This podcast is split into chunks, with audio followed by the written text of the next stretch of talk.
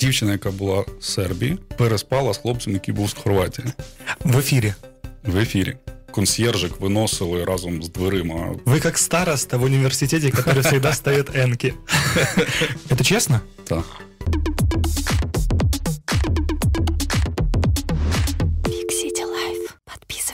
У нас в гостях Максим Анаприенко, член Национального совета Украины по вопросам телевидения и радиовещания. Ну, естественно, продюсер.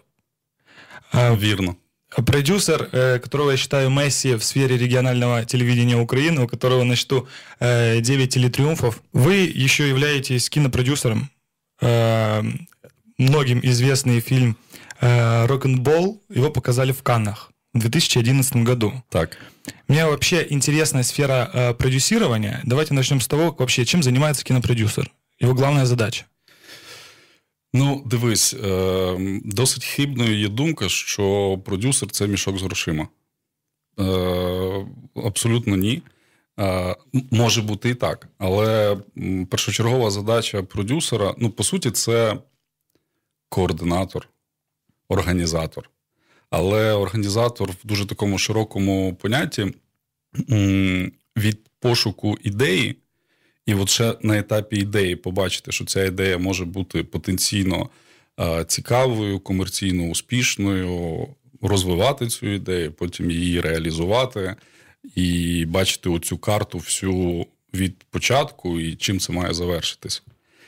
В тому числі і пошук інвестицій, безперечно але ну, не завжди це там свої гроші. І не кожен той, хто там володіє мільйонами, стає продюсером чи може бути продюсером. Ну, вряд ли свои деньги будет вкладывать. Я в далеком 2018 году немножечко пообщался с продюсером фильма «Дидьо Контрабас». И вообще вот эти вот все фильмы коммерческие, это один из самых успешных коммерческих фильмов э, за всю историю украинского кинематографа. И мне очень не понравилась его мысль. Э, который он пытался донести. Он говорит, что в любом фильме украинском коммерчески успешном необходим, необходима звезда. И с помощью этой звезды они потом начинают разгонять все эти фильмы, и потом они становятся коммерчески успешными. Ну, там, с 22 миллионов, которые они затратили, да, они получают там 36 миллионов. Здесь это уже очень приятно. Где брать деньги на фільм? Щодо зірок, е, так, продюсери таким чином полегшують собі маркетингову історію потім. Е, але вона так само не завжди спрацьовує. Е, це перше. Друге, комерційне може бути кіно і без участі поп-зірок, а деколи і взагалі без участі якихось зірок.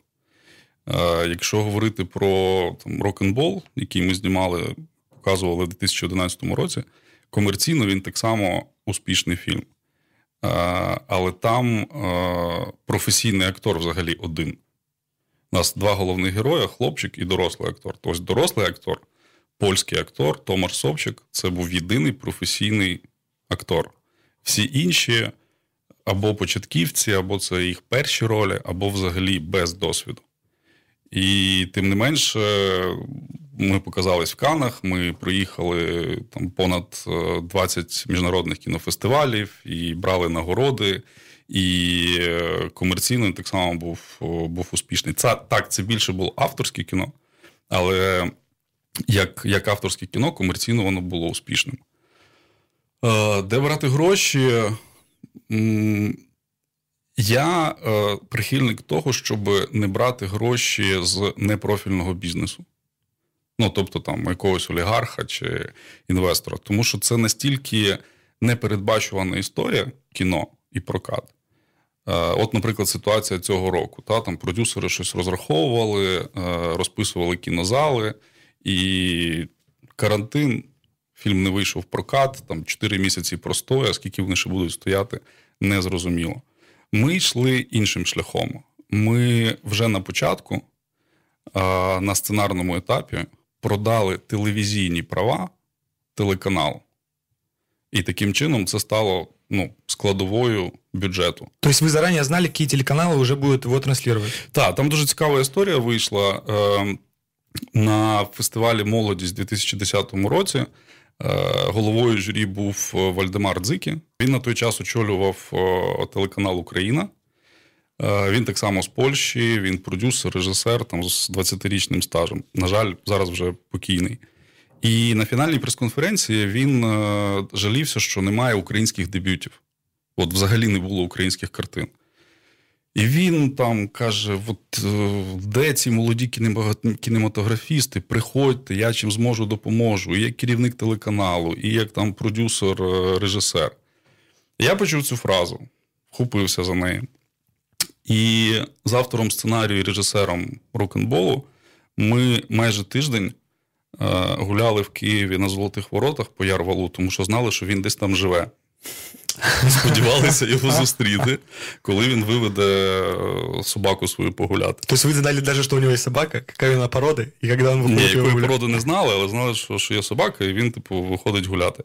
І на такій прогулянці ми його зустріли, підійшли. Кажу, Вальдемар, ми молоді кінематографісти. Ви обіцяли молодим кінематографістам допомогти. Е, що у вас? У нас ідея. Він каже: Окей, дає телефон помічниці. Е, каже, телефонуйте, домовляйтесь на зустріч, але ви повинні розуміти, що це може бути наша перша і остання зустріч. Якщо ідея не сподобається, то нема про що говорити. І Ми презентували ідею, е, вона йому сподобалась, і він сказав: давайте це реалізовувати, але якщо ви витримаєте там мою, мою школу, я хочу з вами попрацювати. Він півроку е, допомагав, навчав, передавав досвід по сценарію, по е, плануванню, по кастингу. Ну, це, напевно, найкраща школа за будь-який кіноінститут чи кіноуніверситет. І тоді, коли вже ми там на 100% відповідали його критеріям, він запропонував вже як керівник телеканалу контракт, що телеканал Україна купить телевізійні права на показ цього фільму після того, як він буде готовий, коли він там візьме участь в фестивалях і і так далі. І от це було там складовою складовою бюджету. Я вважаю, що ну, такий кейс він досить правильний, тому що ну, комерційні інвестиції. Ні, ще є дуже цікава історія: це product placement, це робота з брендами. Але комерційні непрофільні инвесторы, ну, складно. А что делать продюсерам, которые, у которых фильмы не окупаются? Я посмотрел э, топ-10 э, самых коммерчески успешных фильмов Украины. Во-первых, это абсолютно все комедии про секс, к сожалению. Э, и даже не все они окупались, входя в топ-10 окупаемых фильмов. К примеру, там затраты были там 22 миллиона, они окупили 15 миллионов. Куда уходят эти 7, 7 миллионов? Ну, це, должен? Це дивився, це ти дивився дані прокату? Да, да, да, прокат. Ну, да. а є ще телевізійні права, е, є ще там OTT права. OTT, що це таке? Інтернет. Ага. Інтернет, е, інтернет-платформи. Е, зараз дуже багато українських фільмів останніх років з'явилися з можливістю, їх можна подивитися на ну, відомих онлайн-платформах. Це так само окремі права. Плюс е, ну, є ще інші ринки, окрім окрім українського. Тому, ну, якщо ти кажеш, там, наприклад, 22 і 15, то я думаю, що в принципі, як мінімум, в нуль вони вийшли за рахунок інших інших. Це прав. значить, що ніхто не заработав? Вот, що, що це значить ноль? 22 мільйони і заработали 22 Ну, не заробив, напевно, продюсер. продюсер. Mm-hmm. Бо всі, хто приймав участь, mm-hmm. вони всі заробили. А не заробив продюсер, але ну, це портфоліо, це там чергова галочка і плацдарм для того, чтобы якийсь наступный проект реализовывать. Единственный момент мне очень тоже понравился фильм, хотя я его не смотрел, «Скаженное веселье», где они брали питчинг э, у государства, и потом они отдавали все эти деньги з процентами. Так, це хороший кейс, хороший приклад. І мені здається, чи не вперше там, в історії, коли гроші, які давало Держкіно, вони їх, вони їх повернули. Ну, хотілося б, щоб інші Е, жанри, на них так само ходили, ходили люди. Е, в принципі, зараз ситуація з українським кіно набагато краще, ніж була навіть тоді, коли ми робили рок-н-бол. Ми тоді були єдиною картиною від України в, на канському кіноринку. І коли ми домовлялися про показ в Україні, е, нам запропонували п'ять кінозалів, причому ранкові і денні сеанси. І ми відмовились. Ну, я сказав, що я не хочу, щоб ЗМІ написали, що черговий український фільм провалився в прокаті. Угу. Тому що п'ять кінозалів ну, це це ніщо. Тим більше ранкові денні сеанси. Хоча прем'єра в Україні українська прем'єра була е, під час того ж таки кінофестивалю Молодість, і ну, там був аншлаг. Там просто цих консьєржик виносили разом з дверима. Ну, серйозно, на сходах, в коридорах сиділи, тому що це була там єдина українська картина, і була дуже хороша преса і так далі. Але от дистриб'юція не було такої зацікавленості до українського кіно. Зараз ну практично щомісяця виходять, виходили до карантину українські картини. І це круто. Добре, що і держава виділяє гроші, і дистриб'ютори інакше інакше почали ставитися. До мене, до речі, зараз звернувся дистриб'ютор. Е, вони опрацьовують, як кінотеатри будуть виходити з карантину. І штука в тому, що вони ж залежать від релізів, переважно західних. А пандемія покрила цілий світ, і єдиний реліз, який запланований, це наприкінці липня а, прем'єра нового фільму Ноланда. А далі до осені нічого не буде.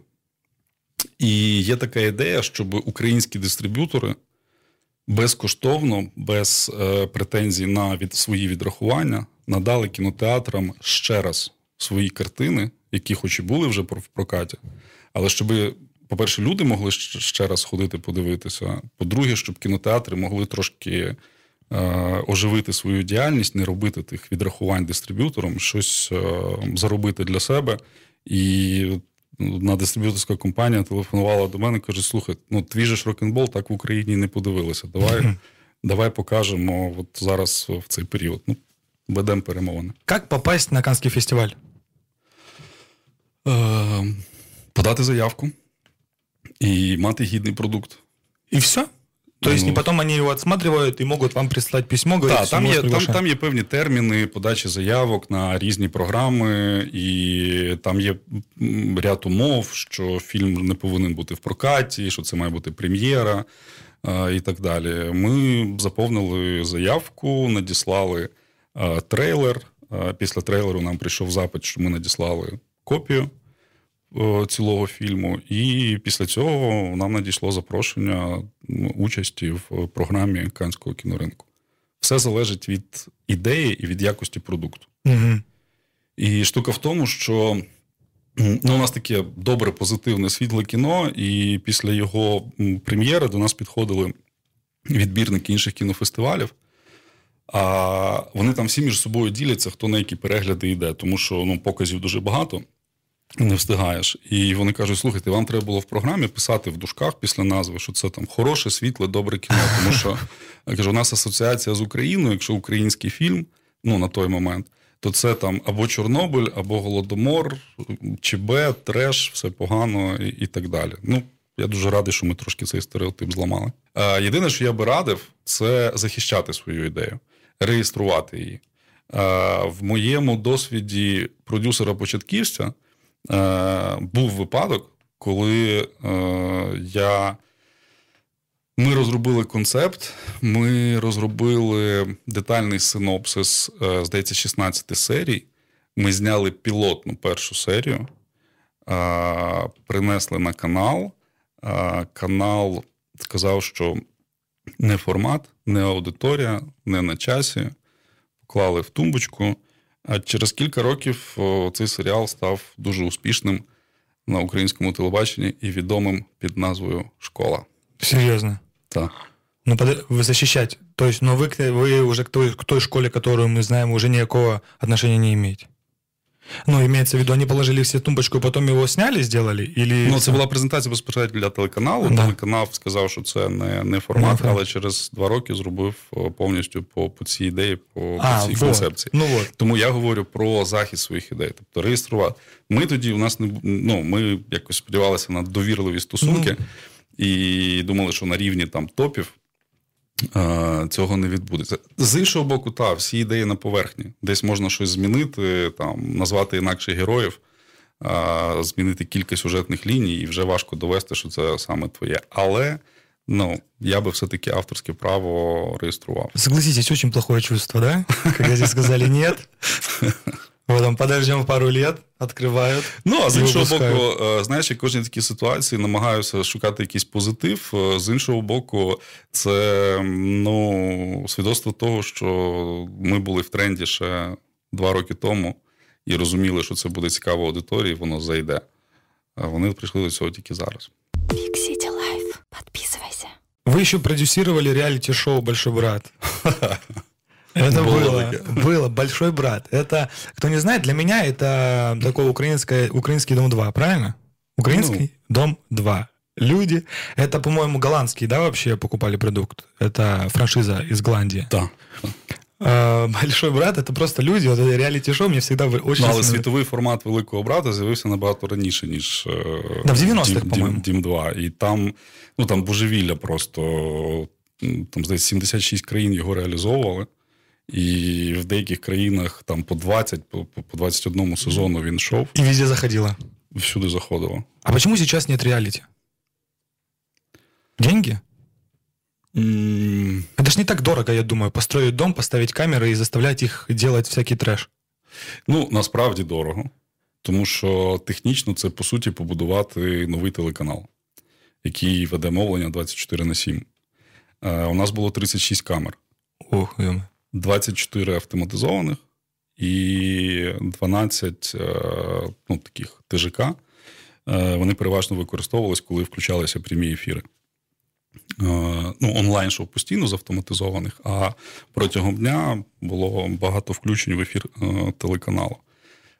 Чому немає таких зараз? Я думаю, що ну, вже не на часі, вже пройшла хвиля.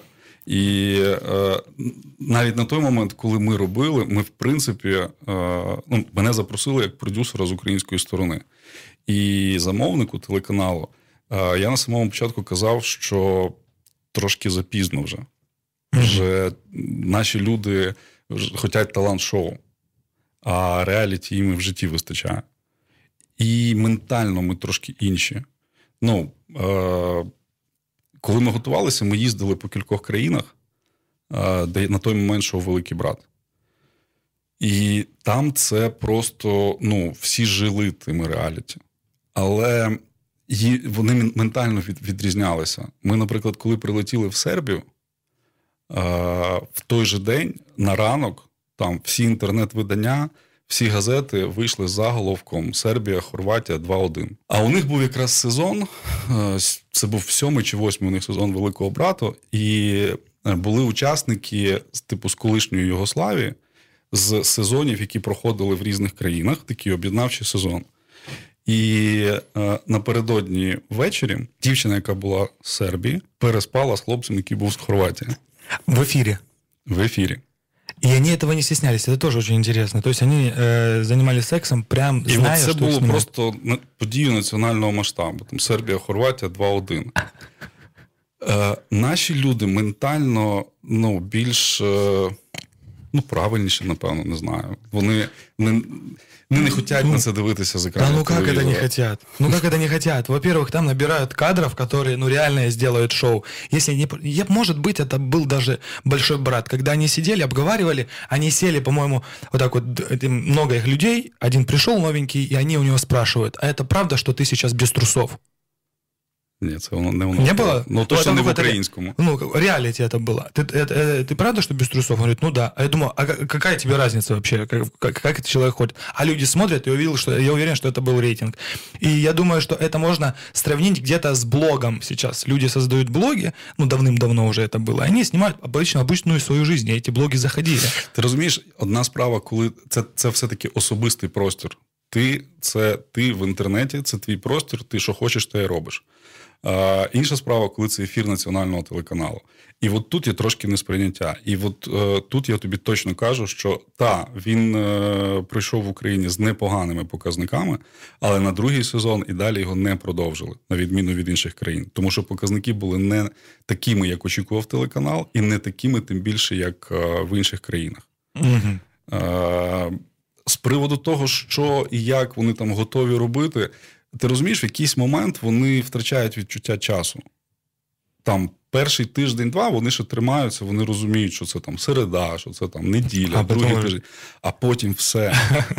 І ну тому що вони в абсолютно закритому приміщенні. Без телефонів, да, без без нічого, без телефонів, без зв'язку, без нічого. І та, у них є невеличкий клаптик подвір'я, І вони тільки там день-ніч от можуть орієнтуватися і ще по погоді. Е, У нас був випадок, е, це був листопад, і пішов сніг, ну, перший сніг. На той момент е, шоу почалося в вересні. Вони вже не орієнтувалися, що і як. Пішов сніг. Вони такі, та ладно, вже зима. Ми через тиждень сніг підсилювався. Ми через тиждень зробили типу вже новий рік. І вони не, не знали, що це не так. Ми зробили спеціальний ефір, який вони дивилися по телевізору. Ми їм в гості запрошували там зірок шоу-бізнесу, які там вітали з Новим роком, пили з ними шампанське і і так далі. Вони абсолютно не е, ну, вони втрачають відчуття часу. І відповідно не тільки відчуття часу, вони психологічно дуже змінюються. Ну, Люди ламаються, змінюються, там впадають в депресію, з'являється якась агресія. ну... Начинают драться и так далее. Big City Life. Подписывайся. Как меряются рейтинги на телевидении? Это вечная тема. У меня люди очень часто спрашивают, как вы узнаете, какой у вас рейтинг? Расскажите вы. Є така система, називається People Metric. Що це значить? Обираються домогосподарства, і е, у кожного члена сім'ї є свій пульт. Їх прям нумерують: один, два, три, чотири, там скільки членів сім'ї. Е, ставиться відповідний пристрій, ну, по типу тюнера. І коли хтось з членів сім'ї дивиться телевізор, вам тюнер це фіксує, передає на супутник, потім ті всі дані збираються і аналізуються.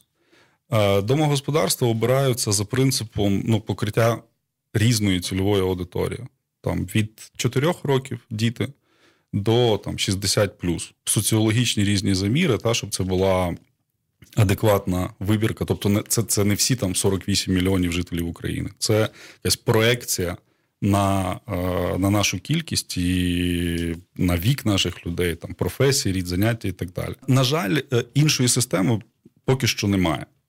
Е, це всесвітньо відоме агентство Нільсен. У них контракт з нашим індустріальним телевізійним комітетом.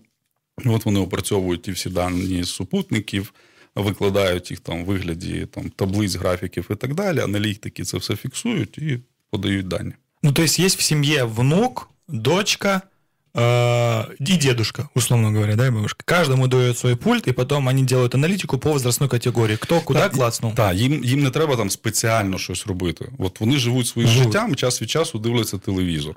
І якщо там дідусь хоче подивитись, не знаю, там футбол Ілі більше брат, а внук хоче подивитись великий брат, ну вони ж вже якось там між собою домовляться. І кожен там, якщо вони дивляться футбол, то дідусь своїм пультом включає цей канал. І система розуміє, що це там от дідусь дивиться футбол, передають ті дані. Так формується портрет аудиторії. А як вибирають іменно вот эти вот сім'ї? Чому я ні одного чоловіка не знаю, у якого є вдома піплметри? Віриш, я так само не знаю жодної людини, у кого є піплметри, але Такі люди існують. Ну, то есть їм, они... їм ще й платять за це гроші. І що це за це? А скільки не знаєте, скільки за це платять? Не знаю, скільки платять за це, е, але там що три місяці змінюються люди, ага. щоб не було залипань. Я знаю прецедент, коли один з телеканалів там кілька років тому в якийсь момент почав показувати ну просто нереальну динаміку. Ну просто. Там при середній долі в 3-5 він показував долю 15-19. І довго не могли зрозуміти, що відбувається. А потім якось хтось зламав, вирахував і дав трошки більше грошей цій сім'ї, і у них цілодобово телевізор був включений на кнопці цього телеканалу. Даже так. Так. Ага, то есть... А чому телеканалам важливі ці рейтинги? Тому що у нас э, реклама продається. Это деньги, рейтингу. это да. деньги, да. Это просто благодаря вот этой семье вот этот телеканал будет зарабатывать деньги. То есть если один дедушка любит на определенном телеканале именно вот эту ведущую, он все время ее будет смотреть, и благодаря вот этому дедушке будет больше цифры, и благодаря Точно. ему телеканал будет зарабатывать хорошие деньги. Це чесно? Дідуся ж ні, телеканал не стимулює. Ну, Він сам робить свій вибір. Тут же задача телеканалу зацікавити. Хтось зацікавлює ведучими е, дівчатами, хтось е, контентом. От ми, коли я очолював ТВ5, зацікавлювали контентом. Ну, не дівчинками. Шоу. Тому і заробляли телетріумф. Big City Life. Подписывайся. Насчет украинизации украинского телевидения, которое произошло года три да, назад, по-моему, когда всем сказали, что... Э, пять років тому. Пять лет назад уже, как быстро время идет. Как много денег, как вы думаете, или может вы знаете, как много денег телеканалы потеряли благодаря вот этой українізації? Да нічого телеканали не втратили. Вообще, ну, чому а... ви думаєте, що телеканали втратили? Телеканали навпаки знайшли. Чому? Тому що е, телеканали завжди розраховували на чужий контент. Е, в даному випадку, це, якщо ну, називати це певним обмеженням, це обмеження сприяло розвитку свого виробництва. Угу. Це та сама проблема, яка у нас є і в економіці країни, коли треба розвивати власне виробництво. Е, Тут сталося те саме. У нас е, нарешті українські актори отримали нормальну роботу з нормальними гонорарами. Е, там Дмитро Суржиков, який зараз знімається у всіх серіалах і проєктах 95-го кварталу, сім років тому він, ну, я думаю, він не образиться, але він був е, радий там рекламі пілоту, mm-hmm. зніматися в пілоті, зніматися безкоштовно, тільки щоб потім якась там знаходилась робота, і отримувати там 400 гривень за знімальну зміну. 400 гривень на той момент. Піднялися продакшени, піднялися актори, музика піднялася. Ми дізналися купу. Виявляється, що у нас багато якісної української музики. Тому телеканали, можливо, втратили з точки зору ринку. Ну да, не покупали ж, наверное, якісь продукти, що... у них були російські Ні, Вони, вони ну, виготовляючи російською, вони продавали. І у себе показували, і продавали на російський ринок. Вони втратили з точки зору ринку, ну але чекайте, якщо у нас така ситуація в країні, ну вся економіка втратила російський ринок. Ну, але да перелаштувалася, значить, треба знаходити нові ринки. І ми зараз бачимо успішні кейси, коли там фільм UA продає там в Азію, в Китай, в Болгарію, там європейські ринки. Фиксите лайф. Подписывайся. Вот вы сейчас являетесь членом Национального совета Украины по вопросам телевидения и радиовещания. Э, кто входит в этот совет? Во-первых, я вас поздравляю. У вас, по-моему, уже как год, ровно год э, являетесь членом. Неделю назад, да, вы, по-моему, отмечали? 30 травня мене Верховна Рада призначила. 6 червня був мій перший робочий день в Національній Раді. У нас, якщо що, у нас зараз запись 5 июня йде. Напередодні. Так. Да, поздравляю. Расскажите в, в двух словах, чем занимаются... Чем вы занимаетесь, вот так скажем? Какая главная задача? Дві задачі. Регуляція це регуляторний орган, регуляція індустрії. Е, на предмет, е, ну, власне, особливо враховуючи той час, в якому ми знаходимося, дезінформація, е, мова ворожнечі, розпалювання ворожнечі, популяризація там країни-агресора, мовні квоти, про які ти згадував. От регуляція індустрії щодо таких таких основних питань. Це перше, а друге це розвиток безперечно. Наша задача допомагати теле і радіоканалам розвиватися. Тобто на не фінансово. Ну, Це понятно, понятно. державний конституційний орган постійно діючий, який ну, не має бюджету, але законодавчо сприяти розвитку е, індустрії, ну і створювати умови для цього розвитку. Тобто є національний совет, такая верхушка, которая следит за всеми телеканалами в Украине, и, ага, ты матюкнулся, ты там продвигаешь э, страну агрессора, вы их вызываете на ковер, и что вы с ними делаете? Ми робимо постійний цілодобовий моніторинг.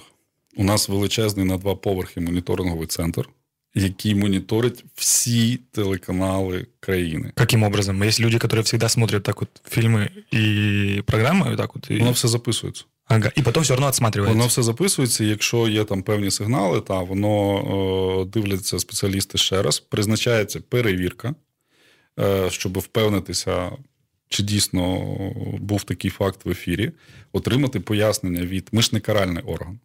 Ми встановили цей факт. Ми очікуємо на пояснення телекомпанії. Якщо це пояснення ну, переконливо, ми не застосовуємо санкції. Якщо це порушення. М- серйозне і свідоме, то ми накладаємо санкцію. Санкція це або попередження, або штраф в певному розмірі від е, вартості ліцензії. Три таких санкції: е, можливість Нацраді звернутися до суду про анулювання ліцензії. І все, телеканал закривається. Якщо суд прийме таке рішення, то анулюють ліцензію, телеканал не має е, права вести мовлення. А були такі случаї когда-то? Ні. Мне кажется, что многие телеканалы вас считают такими людьми, которые, а, мешает нам, или заметил, или в суд вызывает, и много м, сильно недолюбливает. Есть такое или нет?